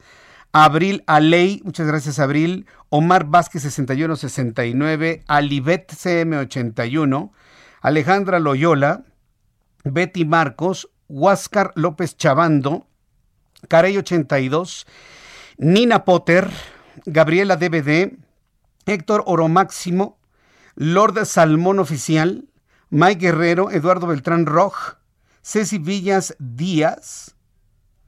Dice que su alma mater es la Náhuac. Saludos a nuestros amigos de la Náhuac. Ya no se dice Anáhuac Norte ni Anáhuac Sur. A, nuestros amigos de la Anáhuac. Es, es así, Anáhuac. No, no, no es Anáhuac. Es Anáhuac. Sí, Anáhuac. Bueno, saludos a los amigos de la Náhuac, tanto Campus Norte como Campus Sur. Yo, yo me llevo más con los del sur, debo decirlo. Aunque sí conozco a, mucha gente del norte. Saludos amigos de la Nagua, qué gusto saludarlos. De la Ibero también, de la Universidad Panamericana que también nos escuchan y, agradezco mucho que nos sigan a los amigos de la Universidad Panamericana. Por supuesto de la Universidad Intercontinental que es mi alma mater. Si alguien estudió en la Universidad Intercontinental, me pongo de pie. Yo soy generación 11 de Ciencias de la Comunicación en la Intercontinental. También estudié economía en la UNAM, por cierto. ¿eh? Eh, Carlos, muchas gracias. Pinuts Carlos, Pato Zúñiga, Lu Silveira, Oscar Alcántara, Garden Gerald, Isidrol, Farid Betancourt, Furibundus, Andrés Valero, Ángel Solís, Israel Sánchez, tu peor enemigo, Helen Santibáñez, Marita, solo soy Armando y soy Marisela Dorantes, bueno, algunas de las personas que se acaban de unir a nuestra cuenta de Twitter, arroba Jesús Martín MX. Saludo con muchísimo gusto a Raimundo Sánchez Patlán, analista, periodista del Heraldo Media Group, subdirector editorial del Heraldo de México y autor de Periscopio en el Heraldo. Raimundo Sánchez Patlán, qué gusto saludarte, bienvenido. Mi querido Jesús Martín, un gustazo estar aquí en tu programa El Más Oído de la Radio Mexicana. Muchísimas gracias, mi querido Ray, y es para nosotros un honor que siempre nos acompañes los jueves. Platícanos qué fue lo que estuvo observando toda esta semana el Periscopio del Heraldo de México. Pues mira, Jesús Martín, esta semana, pues evidentemente fue la semana de las mujeres, como lo ha sido ya, pues prácticamente todas desde, desde hace ya algún tiempo. Y bueno, este, nos pusimos a revisar, pues, cómo está la relación de las mujeres con los partidos políticos y qué hacen los partidos políticos para, eh, pues, por lo menos entender estas demandas de equidad, igualdad y sobre todo seguridad que piden, eh, pues, el sector femenino. Y nos encontramos que pues los partidos solamente traicionan, ningunean y subvaloran sistemáticamente a, las mujeres, eh, y, bueno, la clase política en general, no solo los partidos, eh, aunque pues este sector representa 52% del padrón electoral, tiene 48 millones 290 mil 96 votantes las mujeres, Jesús Martín, y el trabajo de ellas aporta cada día a este país 37 mil 300 millones de pesos. ¿Cuándo se acuerdan de las mujeres, Jesús Martín? Pues bueno, cuando llegan el 8 de marzo y todos se suben al tren eh, a apoyarlas y a decir que están con ellas y a, y a pues apapacharlas eh, cada quien en sus términos, pero en la realidad pues cada día la clase política y los partidos, y hay que decirlo, les dan puñaladas claperas a, las mujeres, y empezando por el presidente López Obrador, Jesús Martín, quien solo ve en el movimiento feminista manipulación de los conservadores, dice, para desestabilizar a su gobierno, el, pues al que dicen que es el presidente más feminista de la historia, así le dicen pues sus sus feligreses, recortó 75% el presupuesto de mujeres en 2020, recordemos eso, y este año solo lo aumentó en 0.5%. También eliminó programas que favorecían a mujeres, como no hay que olvidarlo, las estancias infantiles, pero bueno, eh, esa es la parte del presidente. Y en Morena, pues Morena, que hay que decir, está a punto de devolver la candidatura a gobernador de Guerrero a Félix Salgado Macedonio, quien además es considerado por la Comisión Nacional de Honestidad y Justicia morenista como hombre de honor y es inocente de acusaciones de abuso en su contra. Ahí se las dejo cómo está el asunto con Morena y López Obrador, pero los priistas no se quedan atrás, Jesús Martín. Ellos, pues tú sabes que eh, extendieron su manto protector eh, con, con Cuauhtémoc Gutiérrez de la, de la Torre, ahora prófugo de la justicia por los cargos de trata de personas que le fincó la Fiscalía de la Ciudad de México a cargo de Ernestina Godoy.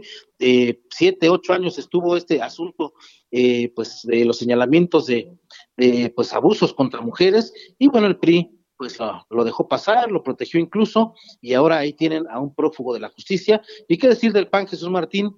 Eh, el primer partido que impugnó el acuerdo del INE que obliga a postular al menos a siete mujeres como candidatas a las 15 gobernaturas que se juegan en este 2021.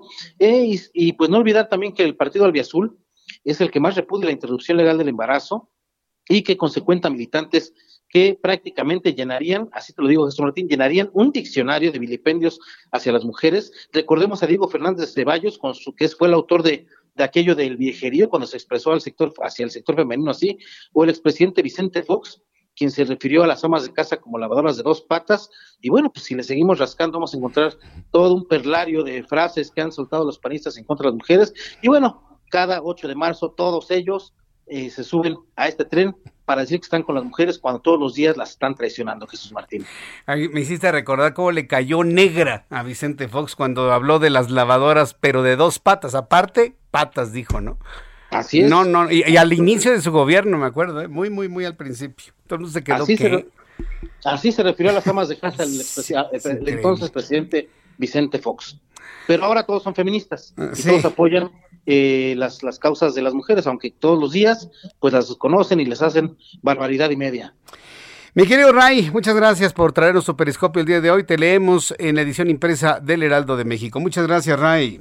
Un abrazo, Jesús. Que te vaya muy bien, hasta luego. Un fuerte abrazo a nuestro compañero Raimundo Sánchez Patlán, que publica siempre en el Heraldo de México, nuestro subdirector editorial.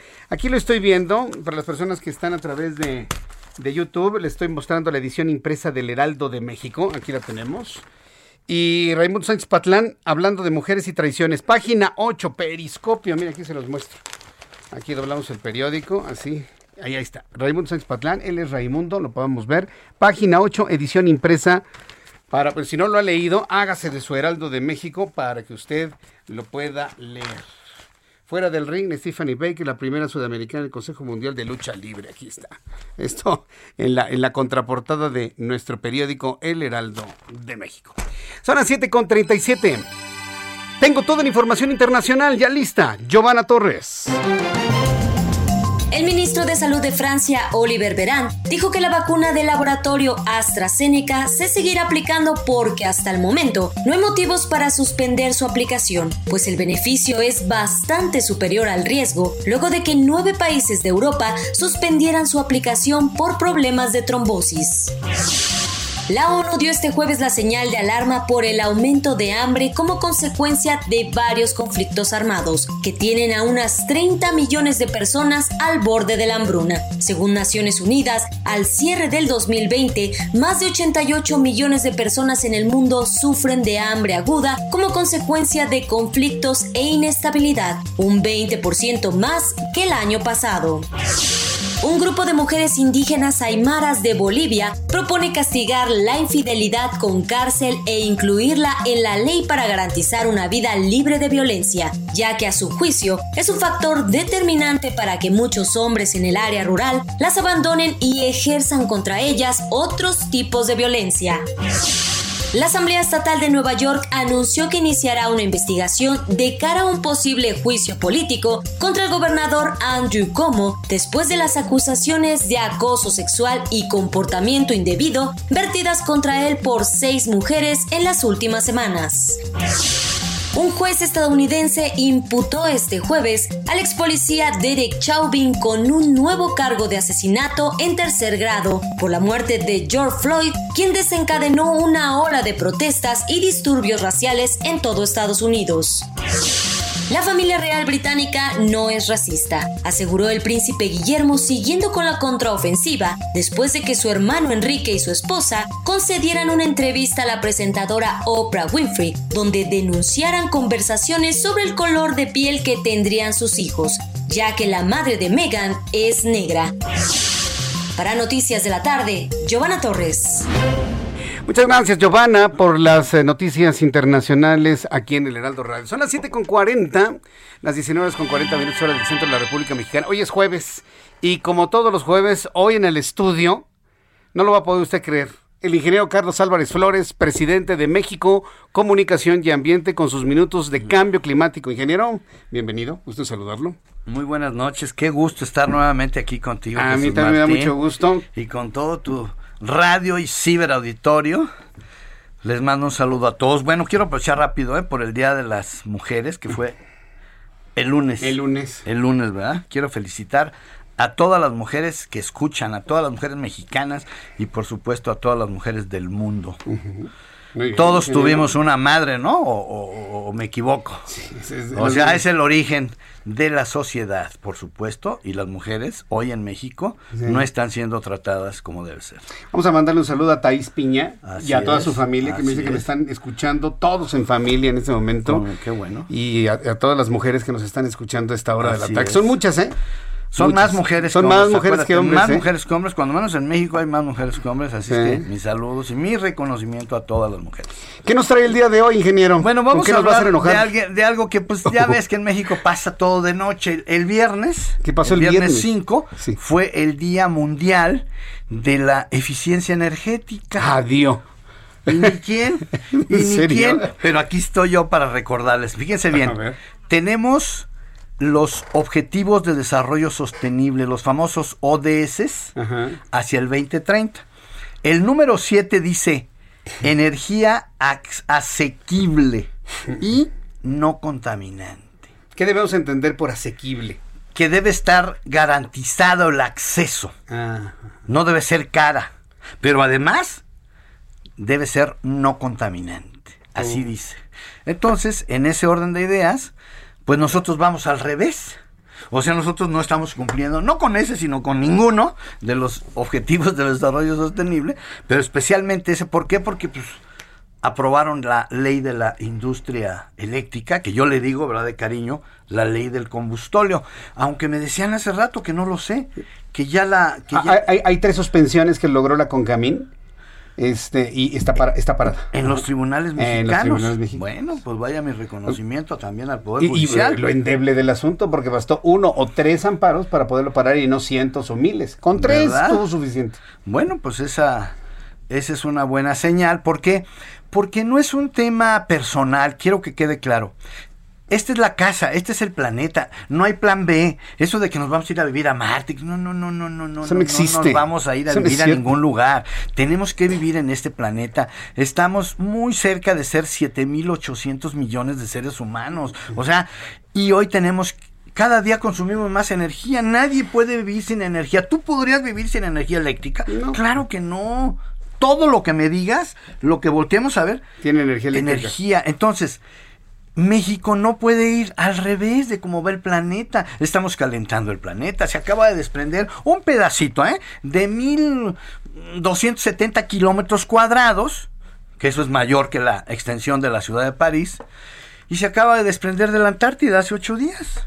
Así, ese pequeñito bloque, ese iceberg, pues son millones de toneladas de agua dulce que se van a agregar al volumen de agua de los mares, el agua salada. Entonces, ¿qué va a pasar? Pues va a subir el nivel. Y así como eso, pues se sigue deshielando Groenlandia, el Ártico y la Antártida se están derritiendo. Oye, que eso ya pasó hace 70 millones de años. Eso a mí no me importa lo que haya pasado hace 70 millones de años, porque hay un grupo de científicos, biólogos y todo, que dicen, es que esto es cíclico. Bueno, pero esta humanidad, la que nosotros conocemos, se puede despedir. Waterworld, ¿te acuerdas de la película de Kevin Costner, Waterworld? Claro, mundo acuático. ¿Te A mí me acuerdas? gusta mucho esa película. Esa película yo cuando la dije, ¿será que New York, será que Wall Street esté bajo el agua? Pues así como vamos y que no hacemos caso, perdimos cuatro años con el señor de acá del norte.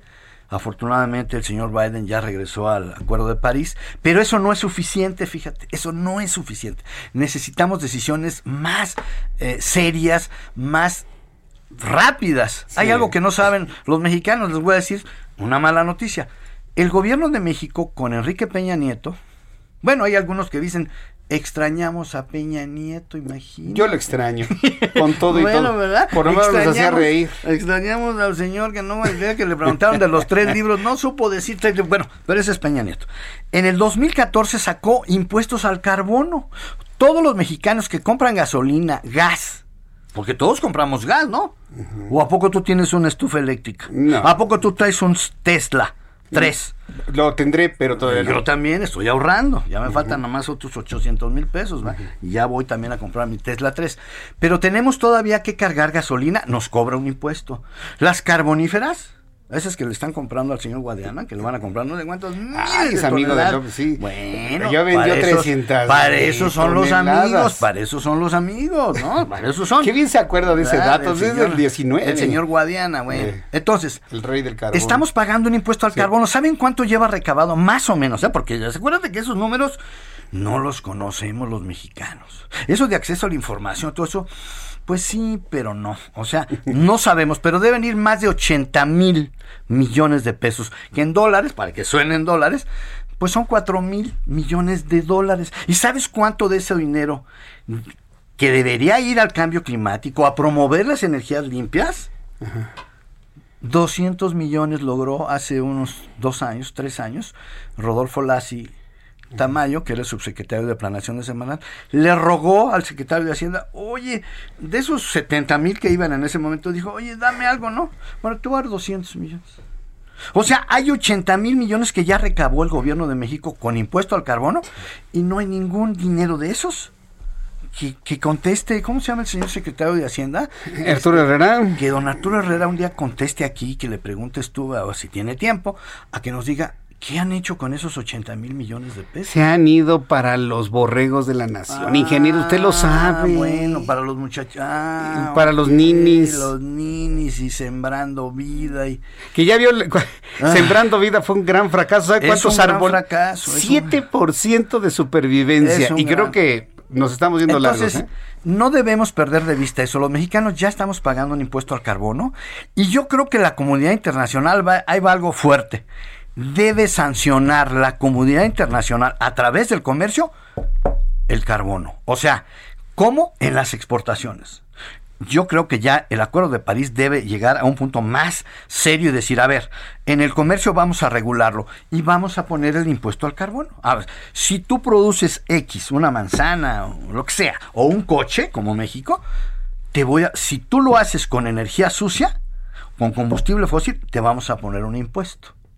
Eso debería hacerse a nivel comercial, porque al fin y al cabo vivimos en la globalización y esa es una manera muy práctica de grabar el carbono, desincentivar los combustibles fósiles para entrar de lleno a las energías limpias por nuestro beneficio. O sea, no es un tema romántico, no, es un tema de contaminación atmosférica. Ya hemos dicho aquí hasta el cansancio los datos. Bueno, ya sabemos hoy, ya, para terminar, ¿verdad? Porque no sé cuántos minutos me quedan. Ahí les va. La obesidad también es generada por la contaminación atmosférica. ¿Sabes por qué? Porque llegan tantos contaminantes a los pulmones, atraviesan la pared pulmonar, van a la sangre y esa sangre llega al cerebro. ¿Y qué crees? Ya tenemos estudios desde el 14, apenas los acaban de publicar hace un par de años, donde dicen que afecta el sentido en el centro nervioso del apetito. La contaminación. Así es. Respirar ahí contaminado me hace tener más apetito. Así es. Y entonces el centro ese nervioso de que el cerebro dice, ya, ya te llenaste, ya no comas. No jala. Y entonces sigues comiendo y comiendo y comiendo. Otros podrían decir, se llama gula. No, es un tema del sistema nervioso. Y también ahí viene otro efecto. Se generan otros problemas en la sangre. Las hormonas que genera las células pulmonares para defenderse generan unas hormonas como defensa y esas hormonas afectan e inhiben la acción de la insulina. Y si tú inhibes la acción de la insulina dentro de tu cuerpo, ya no controlas el nivel de azúcar. Entonces la diabetes tipo 2 también es generada no solamente por ese líquido del imperio yanqui, no, es también por esta contaminación, contaminación atmosférica. Entonces diabetes tipo 2 y la obesidad, más la hipertensión. ¿Por qué? Porque también todos esos contaminantes en la sangre que van inflaman las células de las paredes de las venas y de las arterias. Están inflamadas. Toda agresión a una célula la inflama. Y hay muchos mecanismos de defensa. En este caso, las arterias y las venas también se inflaman. Por lo tanto, más el colesterol, más los triglicéridos, reduces el espacio donde va la sangre y aumenta la presión. Se llama hipertensión arterial. O sea que aparte de todo el daño a los riñones, el daño a los pulmones, al sistema nervioso central de los niños, diabetes tipo 2, eh, hipertensión superficial y la obesidad. No solamente son los carbohidratos, de las tortillas, las tortas y los tacos que nos encantan, y los tamales y las tortas. No solamente es la vitamina T, sino también es la contaminación atmosférica. O sea que entonces estamos hablando de un tema de salud. Ya sé que y va a costar más caro, el combustorio es más caro operar. ¿Lo saben las autoridades del gobierno de la Ciudad de México? Yo creo que está revelando yo creo que, Yo creo que, eh, con todo respeto para el agrónomo que dirige Pemex y la bioquímica que dirige la Secretaría de Energía, pues no saben esto. Se llama toxicología y pues ellos no han estudiado toxicología. Yo sí he estudiado toxicología y vengo a compartirles a los mexicanos el daño grave de la contaminación atmosférica, que no hemos corregido aquí en el Valle de México. ¿eh? Tenemos 31 años dando lástima. Ya avisaron, ya viste, ya para terminar, ya avisaron. Va a haber 10 o 12 contingencias por ozono. Pues sí, ya lo hemos dicho, te prometo que la semana que entra volvemos a analizar hasta el cansancio cuáles son las emisiones que no están controladas y quieren, parando autos, quieren resolver. Oh, pues eso es como un alcacelser para un cáncer. Un alcacelser para un cáncer. Parar carros es el alcacelser para curar el cáncer. ¿Cómo la ven?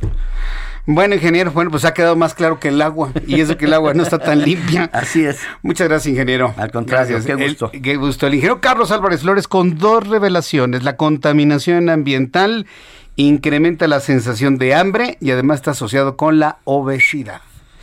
Son las 7.52, hora del centro de la República Mexicana. Bueno, continuando con la información, ya en la recta final de nuestro programa del día de hoy, quiero informarle que en el estado de Hidalgo, una mujer de la tercera edad, identificada como María Solís Godínez, murió 15 minutos después de que recibiera la vacuna de Sinovac contra COVID-19 en la localidad de la estación Apulco, en el municipio de Metepec, pero los familiares acusaron de que fue ocasionado por una negligencia médica.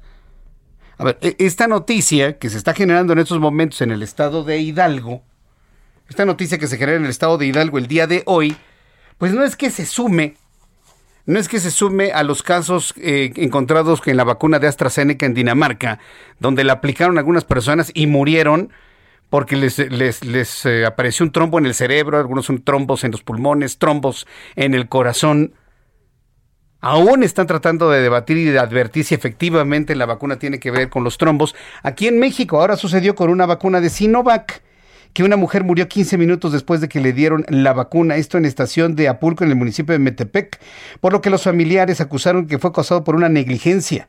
Al respecto, el gobernador del estado de Hidalgo, Mar Fayad, informó a través de Twitter que ya solicitó que se realice una investigación entre las autoridades competentes de la Secretaría de Salud para conocer las causas que propiciaron la muerte de esta mujer aquí en México, en el estado de Hidalgo, luego de vacunarse contra COVID-19.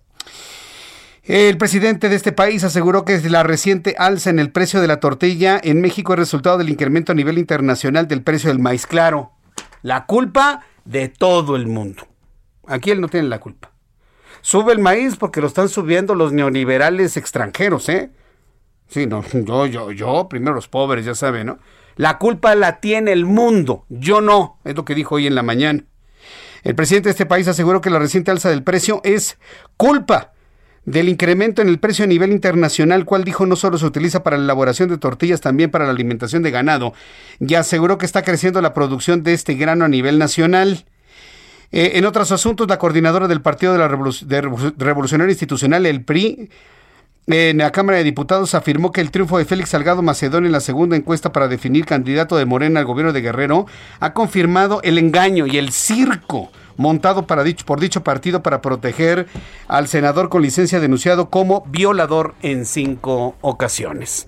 Con esta información nos despedimos. Muchas gracias por habernos acompañado en el Heraldo Radio. Lo espero mañana, 2 de la tarde, Heraldo Televisión, Canal 10 a las 2 por el 10 con las noticias en televisión con su servidor Jesús Martín Mendoza.